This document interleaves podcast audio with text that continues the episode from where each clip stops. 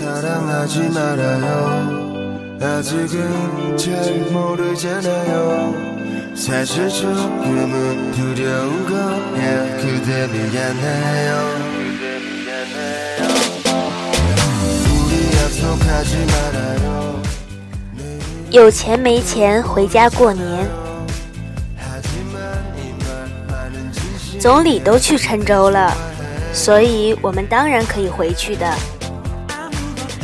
谭小姐和我一样都是郴州人，因为大雪封山，郴州已成为孤城逾十天，停电停水的，所以我和她也常常在回得去回不去，要回去与不能回去之间使劲徘徊。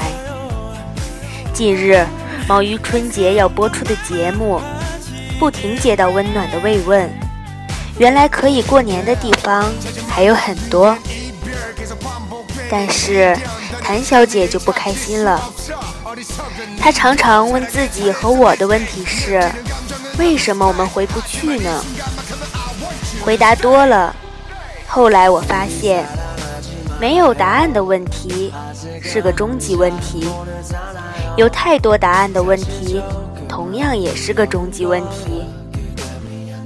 比如谭小姐的问题：为什么我们不能回去呢？让我有生以来第一次用如此缜密的心思来回答她的问题。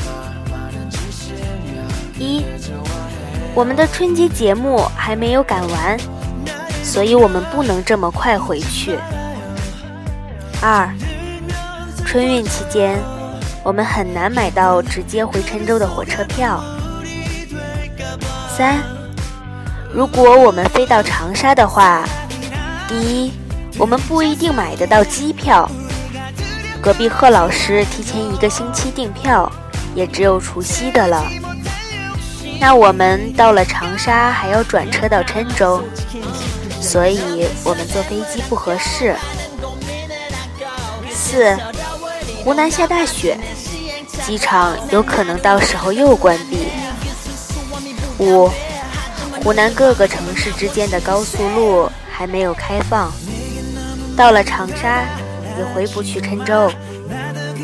随口又编了一个可怕的故事。我有同学在长沙堵了两个星期了，要回郴州一直回不去，就是因为不通高速啊。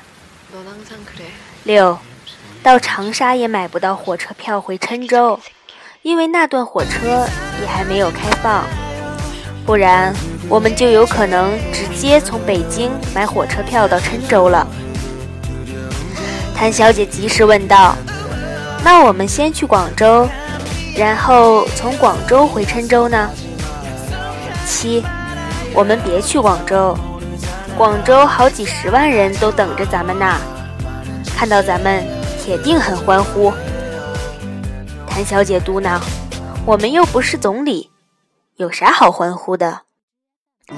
八，哪怕以上的条件全部成立，我们不回去的原因还有一个是家里没电、没水、没鸡粮，回去只能添麻烦。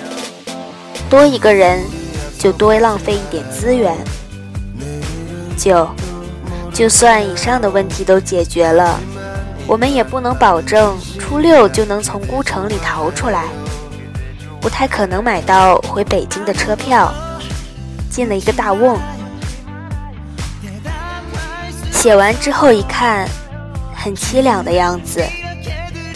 不过我妈一直很兴奋地招呼我回去。我爸丢话说，只要你到湖南了，不管在哪。我都会把你接回来。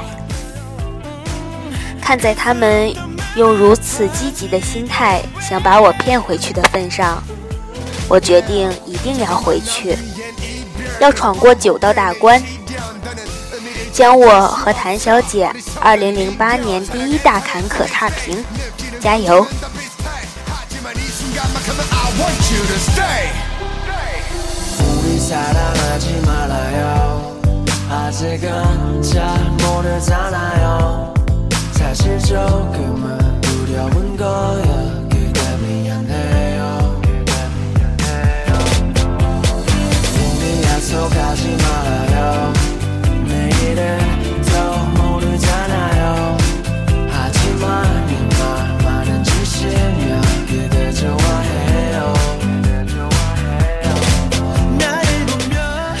为了保险，那年我拜托了五个朋友帮我买火车票。